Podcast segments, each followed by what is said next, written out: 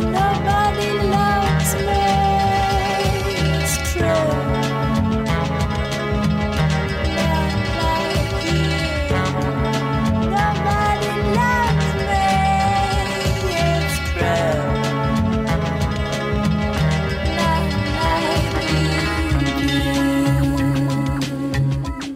Wenn Beth Gibbons von Portishead davon singt, dass niemand sie liebt, ist es schwer wegzuhören. Kein Kitsch, keine aufgeblähten Metaphern, kein inszenierter Spannungsbogen.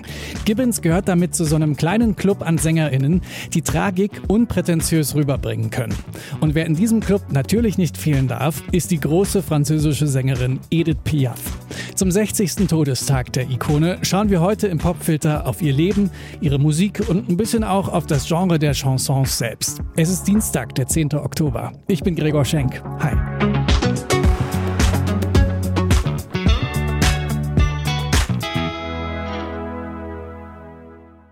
Also von vorne. Und von vorne heißt für die heutige Folge Ausflug ins Mittelalter. Das Grundrezept des Chansons ist ja ein ziemlich altes und simples. Eine Person singt plus musikalische Begleitung. Und das war auch schon im 12. Jahrhundert so.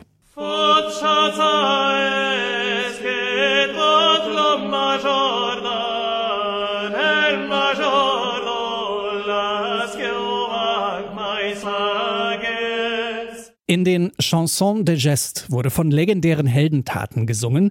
In den Grand Chants geht es um nichts Geringeres als die Höhen und Tiefen der Liebe. Ist halt ein zeitloses Thema. Falls ihr also noch Inspiration für eure nächste Heartbreak-Playlist sucht, könntet ihr die in dem französischen Chanson Mille Regrets aus dem 15. Jahrhundert finden.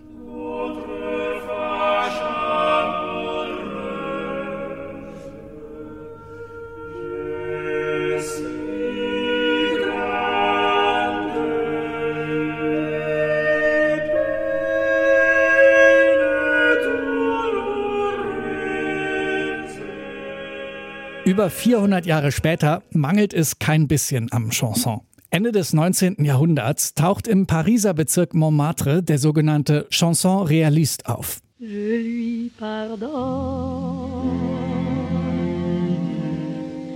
Je vais pourtant que le destin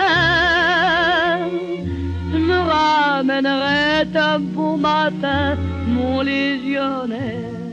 Gesungen von den Ärmsten, ohne große Aussicht auf Besserung. Pariser Frauen der Arbeiterklasse. Und keine andere Biografie dieser Zeit steht dafür besser als die von Edith Piaf. Des yeux qui font baisser les miens, un rire qui se perd sur sa bouche, voilà le portrait sans retouche de l'homme auquel j'appartiens. Edith Piaf heißt eigentlich Edith Giovanna Gassion. Für sie fällt schon der Start ins Leben ziemlich hart aus. Ihre Großmutter zieht sie in einem Bordell groß, weil ihre Mutter, eine Kaffeesängerin, sie nach der Geburt verlässt. Als Kind ist sie für mehrere Jahre blind, bekommt ihre Sehkraft aber mit den Jahren zurück.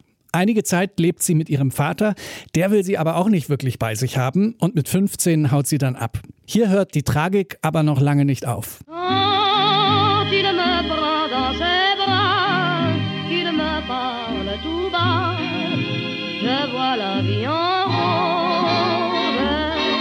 Mit 17 wird sie Mutter einer Tochter, Marcel. Die stirbt aber schon als Kleinkind. Es bleibt Piafs einzige Schwangerschaft. 1935 entdeckt sie der Nachtclubbesitzer Louis Leplay.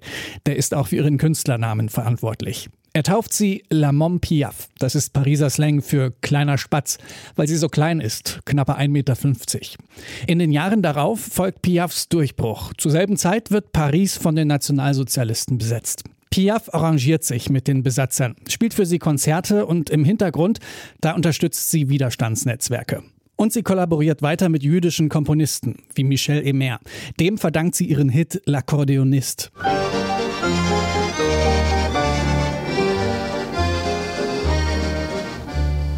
Zwar wird es mit dem Ende des Zweiten Weltkriegs ruhiger mit den historischen Ereignissen, aber Piafs Leben bleibt eine emotionale Achterbahnfahrt. Den Höhepunkt erreicht die 1949, als ihr Liebhaber Marcel Cerdan, ein französisch-algerischer Boxer, bei einem Flugzeugabsturz ums Leben kommt.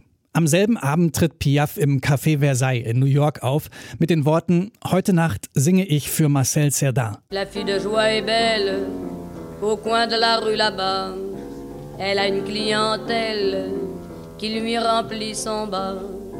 Quand son boulot s'achève, elle s'en va à son tour, chercher un peu de rêve dans un bal du faubourg. Also, angefangen haben wir ja hier mit dem Chanson Mille Regrets, tausendfaches Bedauern.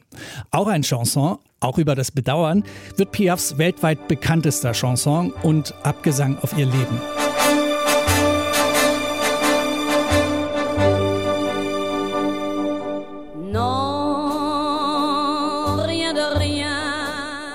1961, da startet sie ihre Karriere nochmal neu. Mit 90 Konzerten über drei Monate präsentiert sie in der Pariser Konzerthalle The Olympia ihre neuesten Werke. Mit dabei Non, je ne regrette rien.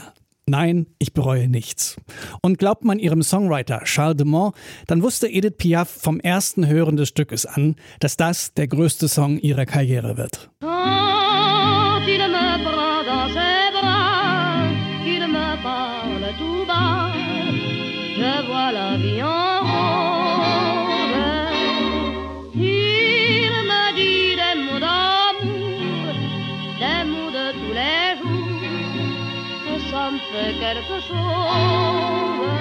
Nichts bereut sie, weder das Gute noch das Schlechte. Edith Piafs Leben könnte selbst Gegenstand eines Chansons sein. Vielleicht ja eine Idee für die junge Generation französischer Chansonniers. Hier ist zum 60. Todestag von Edith Piaf unser Song des Tages im Popfilter.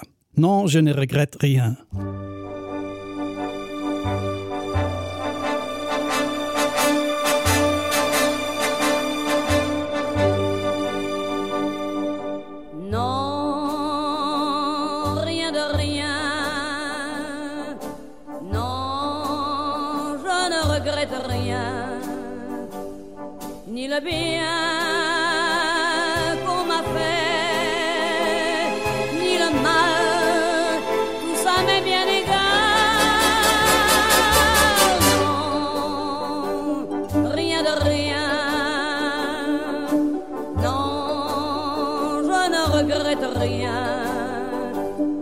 C'est payé.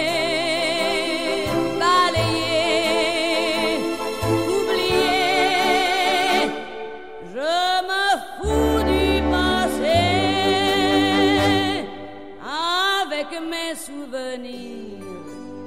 J'ai allumé le feu, mes chagrins, mes plaisirs.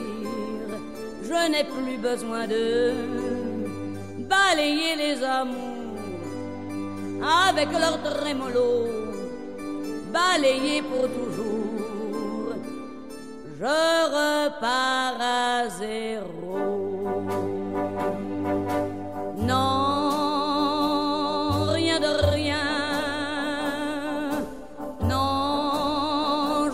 regrette rien, ni le bien qu'on m'a fait, ni le mal,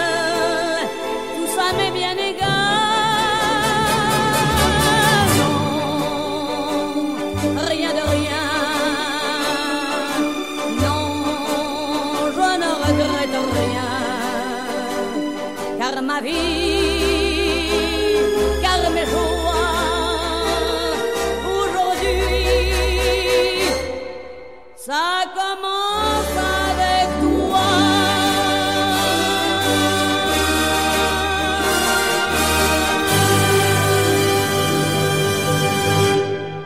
Zum 60. Todestag von Edith Piaf, Non je ne regrette rien, unser Song des Tages hier im Popfilter. An der Folge heute beteiligt waren Sophie Warmbrunn und ich, Gregor Schenk. Danke fürs Zuhören und morgen, da gibt's hier im Popfilter eine Live-Session von der Musikerin Blush Always. Bis dann.